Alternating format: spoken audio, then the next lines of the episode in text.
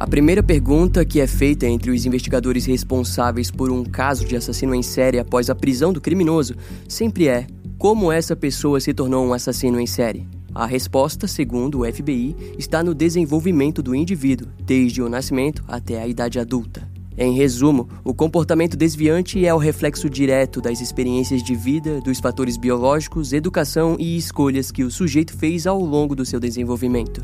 O resultado coletivo das influências separa o comportamento individual do comportamento humano genérico. Afinal, é o indivíduo quem vai escolher se envolver ou não com determinados padrões comportamentais. De compreensão geral, é fato de que nós, como seres humanos, estamos em constante estado de desenvolvimento desde o momento do nosso nascimento. Desse modo, os neurobiólogos acreditam que nossos sistemas nervosos são sensíveis ao meio ambiente, permitindo assim que estruturas neurais individuais sejam moldadas ao longo da vida. Onde queremos chegar é no ponto de que, em alguns indivíduos, a falha em desenvolver esses mecanismos de convívio ambiental ou enfrentamento social faz com que o comportamento violento ou desviante se apresente. O exemplo mais usado vem da negligência e o abuso na infância que contribui para o risco da violência. No entanto, o FBI deixa claro a sua posição de acreditar que não é possível identificar todos os fatores que influenciam um indivíduo a se tornar um assassino em série. Muito pelo contrário, há incontáveis fatores que podem contribuir para o seu desenvolvimento.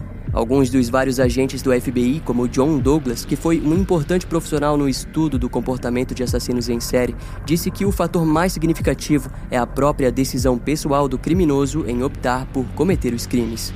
Após analisar diversos crimes e enfatizar dezenas de criminosos violentos, ele chegou nessa conclusão simples e mórbida.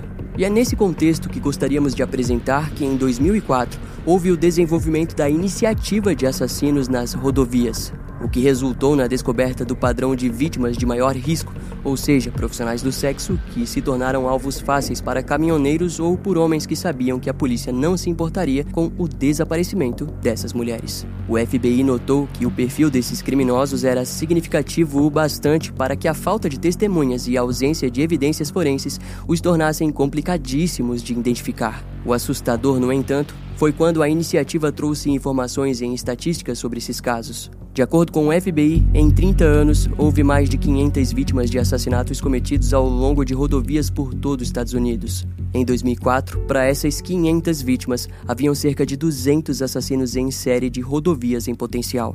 Graças à iniciativa, 10 suspeitos foram presos em 30 homicídios cometidos com esse padrão.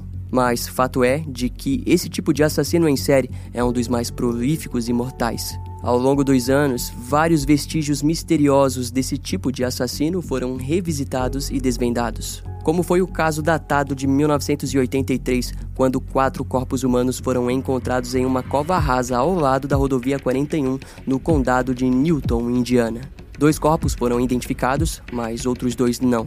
Seria somente em 2021 que um deles foi identificado como John Ingram Brandenburg, de 19 anos. Alguns meses depois da descoberta, o último corpo foi identificado como William Lewis. Quando a identidade dessas vítimas foi descoberta, novas questões surgiram, principalmente sobre o responsável pelas mortes, que, embora já estivesse morto, havia levado consigo o desfecho de outras dezenas de casos. Ele tinha um nome, um rosto e um apelido de assassino como todos os outros milhares de sujeitos que atuaram ao longo das rodovias dos Estados Unidos. Mas esse é apenas o começo do fim da história do caso do assassino da autoestrada do estado de Indiana. O episódio de hoje percorrerá toda essa história.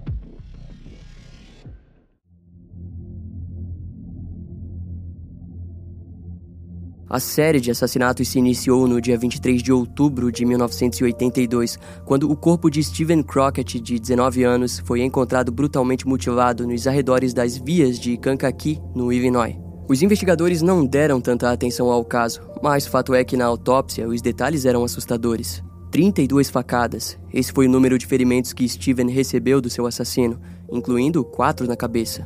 Além disso, fraturas em decorrência de um provável espancamento também foram observadas. No entanto, não houve alarme quanto à gravidade do caso. Assim, na primeira semana de novembro, o desaparecimento de John Johnson, de 25 anos, foi relatado pelos seus familiares e amigos do bairro de Uptown, em Chicago.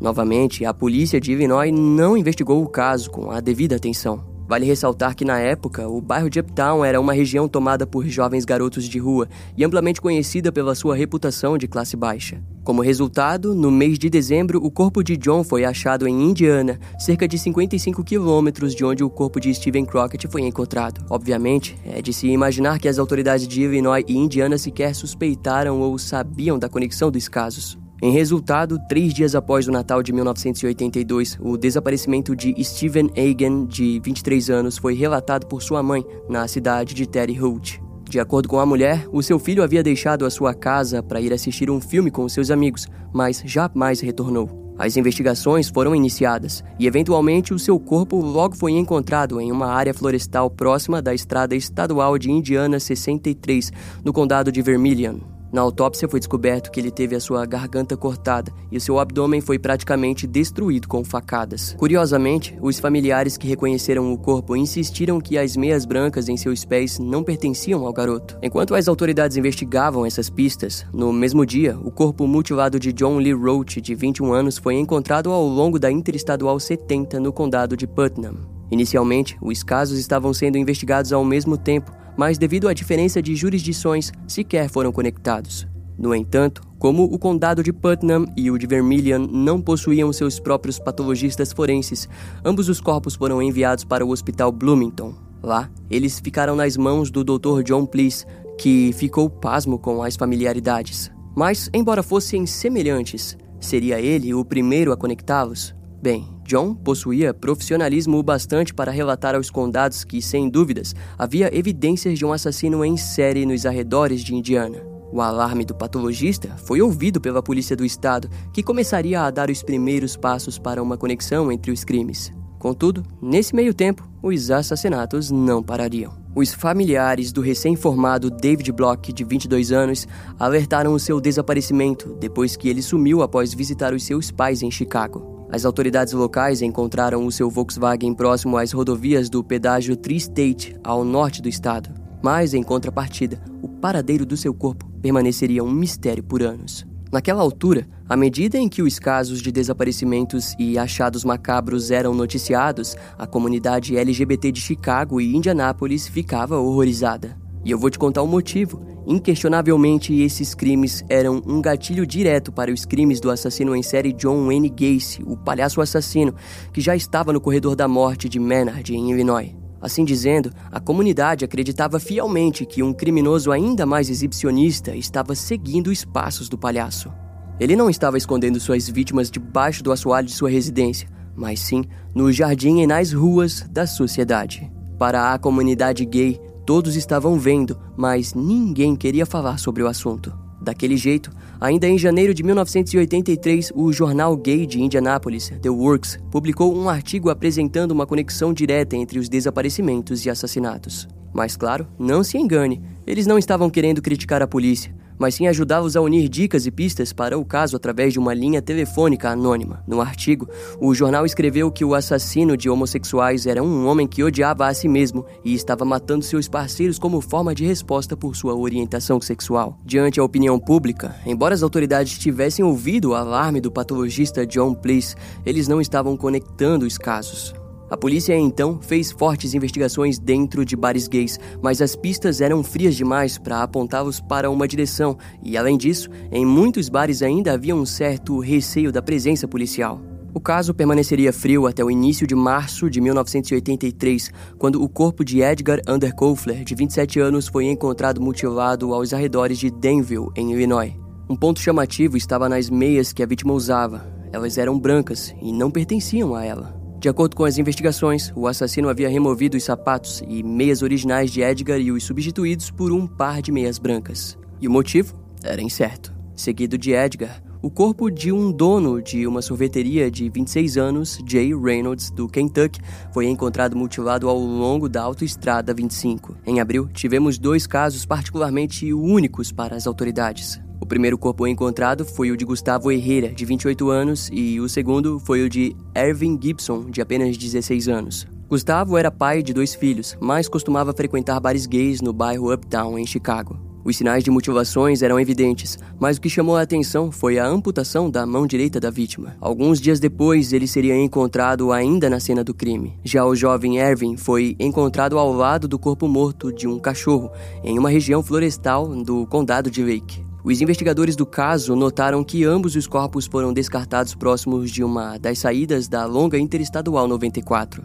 No começo de maio, o corpo de Jimmy Roberts, de 18 anos, foi encontrado próximo à fronteira de Illinois com Indiana. Notavelmente, o assassino havia esfaqueado o garoto 30 vezes e jogado o seu corpo seminu para dentro de um riacho raso. Ele seria a primeira vítima de pele negra do criminoso. Infelizmente, o caso só sofreria uma reviravolta quando, no mesmo dia, o corpo de Daniel McNeeve, de 21 anos, foi encontrado ao longo da estrada estadual de Indiana 39. O cadáver foi enviado pelo condado de Anderson para que o doutor e patologista John Place o examinasse. Foi observado cerca de 27 facadas e um corte profundo na região abdominal. John não precisou de muito tempo com o corpo para notar a familiaridade com os casos anteriores e procurou a polícia do estado novamente. Em resposta, uma reunião com a presença de 35 detetives de cada uma das quatro jurisdições envolvidas com o caso foi organizada. Por horas, eles compartilharam informações e concluíram rapidamente que um único assassino estava envolvido nos assassinatos. Uma força-tarefa foi criada, sob o nome de Equipe de Investigação Multiagências de Indiana. O oficial posto para comandar as investigações da operação foi o tenente Jerry Campbell, da polícia de Indianápolis. Ao seu lado também estava o sargento Frank Love. Um banco de dados foi criado e milhares de informações obtidas foram postas e vinculadas ao sistema da Polícia Estadual. Nos meses seguintes, cerca de 50 oficiais foram designados a revisar uma série de assassinatos não resolvidos que envolviam jovens esfaqueados ou estrangulados até a morte. E em pouco tempo, eles perceberam que estavam diante do fenômeno do assassino em série de autoestradas, criminosos prolíficos que deixam suas vítimas ao longo de rodovias de todo o estado. A luta contra o monstro havia começado e eles desejavam o quanto antes identificar e prender o responsável por aqueles crimes. Eventualmente, uma segunda região geral foi organizada pela Força Tarefa, onde foi citado o nome do primeiro suspeito em potencial. De acordo com os investigadores, em junho de 1983, eles haviam recebido a ligação de um sujeito de Indianápolis chamado Thomas Anderson. Ao que parece, a testemunha acreditava que o seu ex-amante, Larry Eiler, de 31 anos, poderia ser o assassino que eles tanto procuravam. No entanto, ele não possuía evidências em mãos para conectá-lo aos crimes, mas compartilhou aos investigadores sobre um incidente ocorrido em 1978, onde Larry foi preso por agredir um garoto que pediu carona. A pista então foi investigada e foi descoberto que no dia 3 de agosto daquele ano, o suspeito usou uma faca de açougueiro para render o caroneiro que havia recusado seus avanços sexuais. Sob a ameaça da faca, o jovem foi obrigado a se despir e Larry o algemou para em seguida amarrar os seus tornozelos. A situação deixou a vítima aterrorizada o bastante para lutar contra o agressor e sair mancando devido às amarras. Larry o perseguiu e, ao se aproximar, o esfaqueou no pulmão. O garoto se fingiu de morto, fazendo com que o suspeito fugisse do local. Quando se viu sozinho, ele foi cambaleando até uma casa próxima e pediu por socorro. E, curiosamente, a polícia não precisou de nenhum esforço para prender Larry. Ele mesmo parou em uma das residências locais e confessou o seu crime. Porém, a vítima se recusou a registrar queixa contra o seu agressor e o caso foi esquecido pela justiça. Naquele tempo, Larry poderia ter sido preso e condenado por tentativa de homicídio, o que o garantiria um bom tempo atrás das grades. Os detetives também notaram que três anos depois do ocorrido, ele foi preso após drogar um garoto de 14 anos e deixá-lo abandonado em uma floresta em Greencastle, Indiana. Mas enfim, voltando agora para nossa linha do tempo, no mês seguinte, uma forte vigilância foi posta sobre Larry. Mas afinal, quem ele era além das acusações de agressão sexual? Será o que nós vamos descobrir agora. Ainda durante a sua puberdade, Larry se descobriu como homossexual. A sua família também logo soube daquilo, mas a sua luta quanto à sua orientação seguiria por anos como uma luta interna e profunda. No ensino médio, Larry tentou sair com garotas, mas nunca houve contato físico. Além disso, a sua família era religiosa e talvez aquilo tenha batido de frente com os seus desejos mais profundos. Foi uma luta interna, com ódio de sua própria natureza sexual. Em resultado, Larry desenvolveu uma certa indiferença quanto ao seu futuro e metas a serem alcançadas. A escola não tinha seu interesse e ele não conseguiu finalizá-la. Posteriormente, ele só conseguiu o seu certificado através do Desenvolvimento Educacional Geral, o qual conhecemos aqui no Brasil como EJA. Nos anos seguintes, Larry conseguiu entrar na Universidade do Estado de Indiana, mas acabou abandonando a vida acadêmica. Ele então conseguiu um emprego como segurança em um hospital geral no condado de Marion. Mais tarde, saiu desse trabalho e conseguiu uma vaga em uma sapataria, onde conheceu a comunidade gay de Indianápolis. Dentro daquele mundo, ele se relacionou com diversos homens, mas eles logo notaram o homem peculiar que Larry se apresentava ser. As autoridades descobriram que Larry costumava, durante as relações sexuais, ofender os seus companheiros como se fossem mulheres. Além do mais, a comunidade o conhecia como um homem de feitiços com couro, submissão e lances com facas. Curiosamente, foi descoberto que durante a década de 1970, Larry nutriu um relacionamento com um homem chamado Robert Little e um outro homem casado chamado John Dobrovolskis. Depois que ele entrou no radar da polícia, os policiais o seguiram e o fotografaram diversas vezes em bares gays da região, mas ficou evidente que ele não cometeu nenhum assassinato durante a vigilância. Mas, em contrapartida, um corpo foi encontrado no condado de Ford, apresentando o mesmo padrão, mas a autópsia garantiu que ele já estava morto faziam meses. No dia 27 de agosto de 1983, Larry foi flagrado saindo de um bar gay ao lado de um homem. A polícia seguiu o suspeito até um motel de Greencastle. O medo de que um crime ocorresse fez com que um oficial se arrastasse até a janela do local e visse o que estava acontecendo. Nada de estranho foi relatado até que um desaparecimento chamaria a atenção da força-tarefa. Ralph Cavise, de 28 anos, sumiu depois de sair de um apartamento que dividia com a sua namorada no bairro de Oak Park, em Chicago. O seu corpo foi encontrado no dia seguinte no mesmo local em que os corpos de Gustavo Herrera e Ervin Gibson foram encontrados em abril do mesmo ano. Na autópsia, foram contadas cerca de 17 facadas. O homem tinha sido estripado. No local, alguns rastros de pneus foram observados e registrados. Devido a aquele assassinato, foi visto que quatro das vítimas moravam no bairro de Uptown, em Chicago. E nesse período foi descoberto que outros casos semelhantes aos da Força Tarefa estavam sendo investigados separadamente pela polícia de Indiana. Um desses casos era de Craig Townsend, que foi sequestrado em outubro do ano anterior e espancado pelo criminoso que o descartou semiconsciente ao longo de uma rodovia na cidade de Lowell, Indiana. Infelizmente, a testemunha fugiu do hospital antes que pudesse descrever o seu agressor à polícia.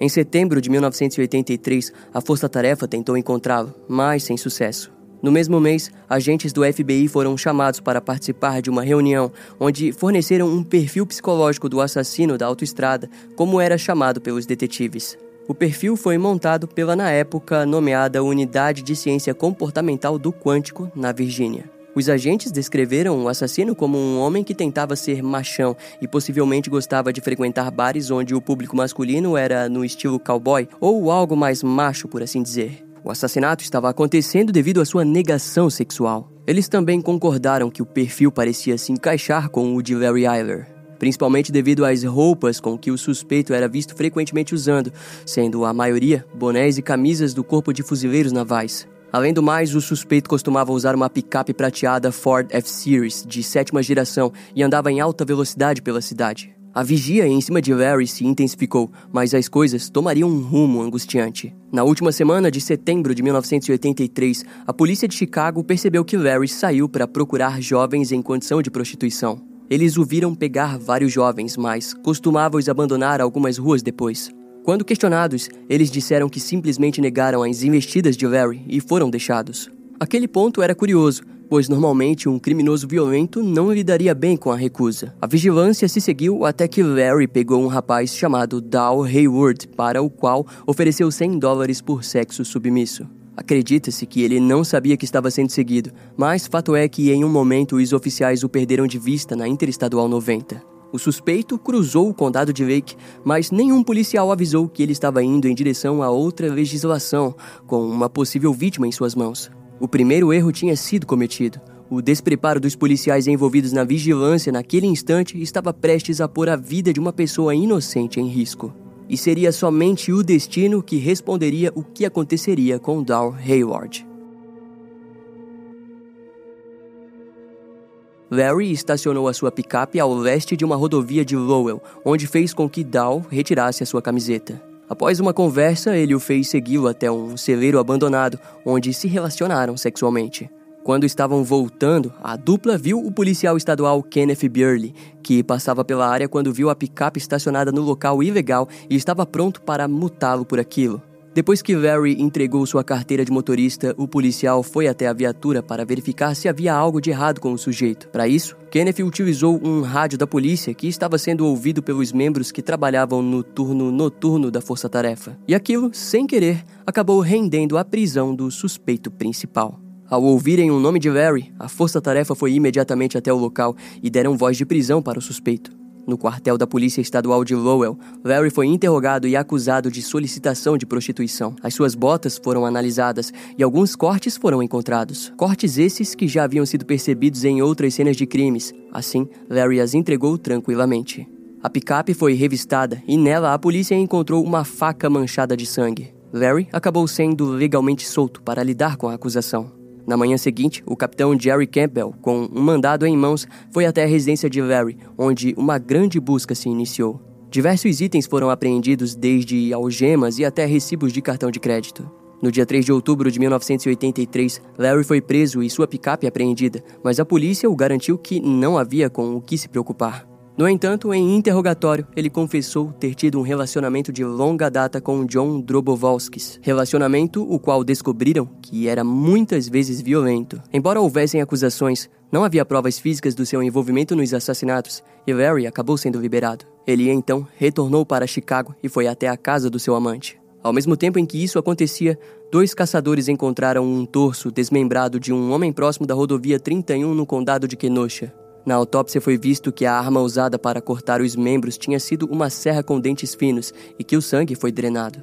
Posteriormente, a vítima foi identificada como o traficante Eric Hansen, de 18 anos. Poucos dias depois, os restos mortais foram encontrados no condado de Jasper, em Indiana.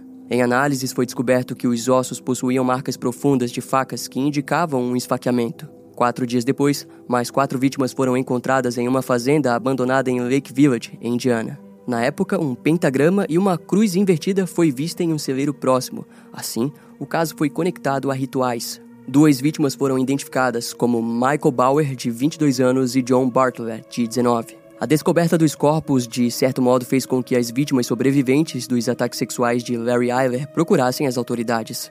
Um deles disse que foi algemado, espancado e ameaçado pelo homem com uma espingarda. Uma segunda testemunha disse ter sido violado, ameaçado com duas facas e um picador de gelo. Além disso, se lembra de Craig Townsend, que fugiu do hospital sem descrever o seu agressor? Bem, ele foi finalmente localizado e identificou Larry Eiler como o responsável pelo ataque. Junto a isso, os técnicos de laboratório do FBI que investigaram a picape acabaram encontrando sangue humano no veículo.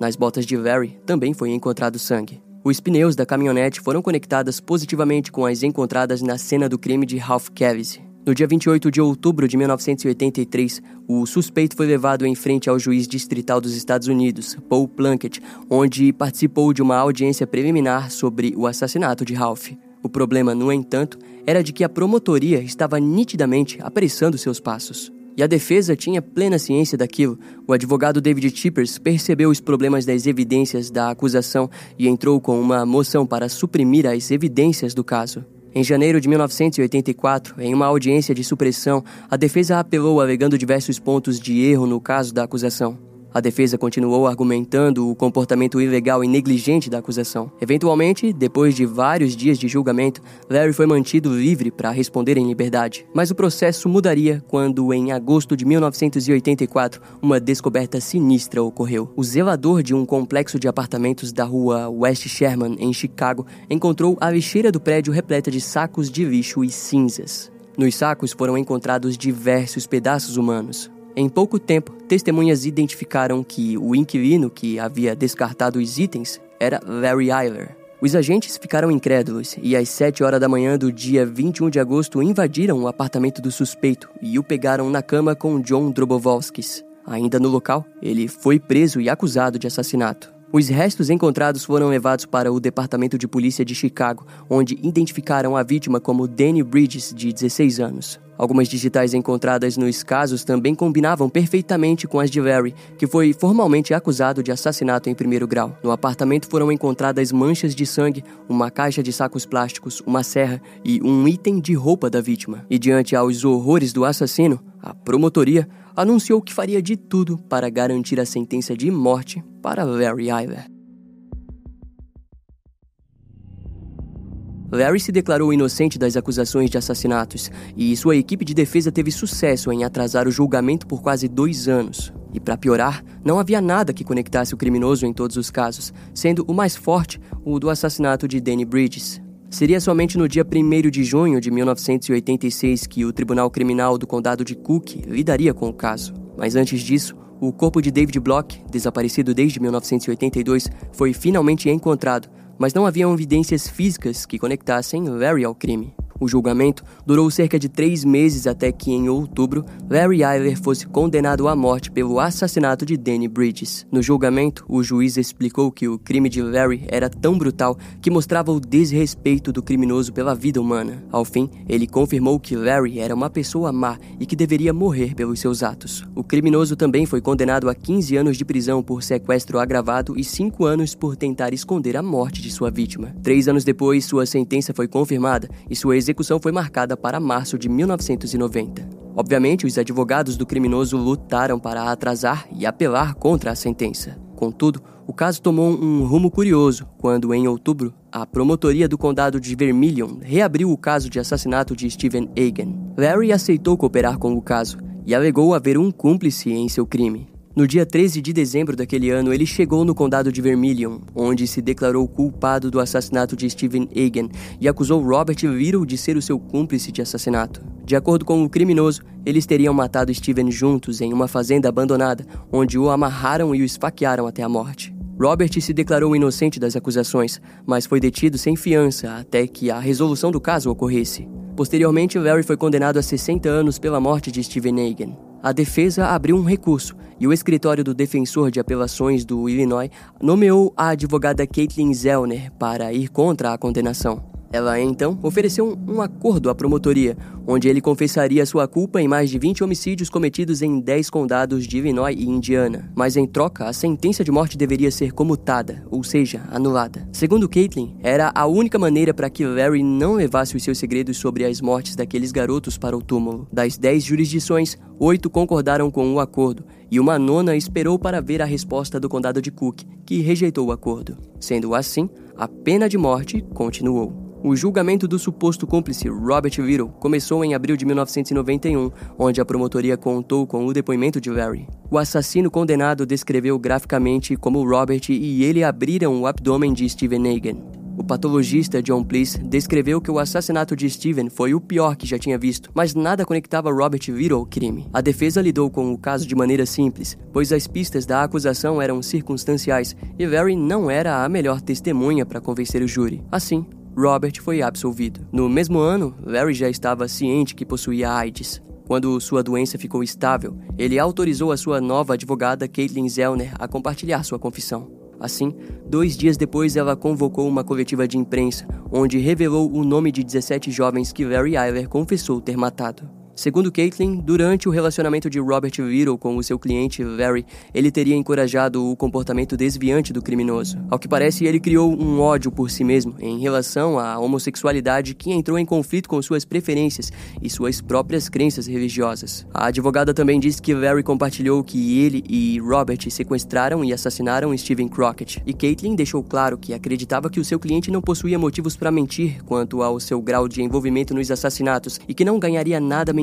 embora, após o caso, Caitlin anunciou que jamais voltaria a defender um réu culpado. Tanto que nos anos seguintes, ela se tornaria a melhor advogada em tirar pessoas presas injustamente nos Estados Unidos. Na última confissão que Larry deu a Caitlin, ele explicou que atraía suas vítimas com promessas de dinheiro, drogas, álcool ou caronas e então as matava. No entanto, antes de ceifar suas vidas, pressionava a faca no abdômen de sua vítima e pedia para que elas fizessem as pazes com Deus. Larry garantiu que as camisetas de suas vítimas eram todas dadas para Robert Little, que se masturbava com o item. No fim, Larry foi condenado por apenas dois assassinatos, mas é de confirmação geral que seu envolvimento está em pelo menos 20 mortes. E sobre a participação de Robert Little, é de comum acordo que o assassino apenas tentou, em seus últimos momentos de vida, despejar a culpa para uma pessoa inocente e manipulada por ele mesmo. Afinal, é comum assassinos como Larry Iver tentarem mudar a narrativa para que os seus crimes se tornem justificáveis ou que sua imagem se torne menos monstruosa. Tentativa essa que foi frustrada diante a sua personalidade doentia e aos seus detalhes viscerais dos crimes cometidos por suas próprias mãos.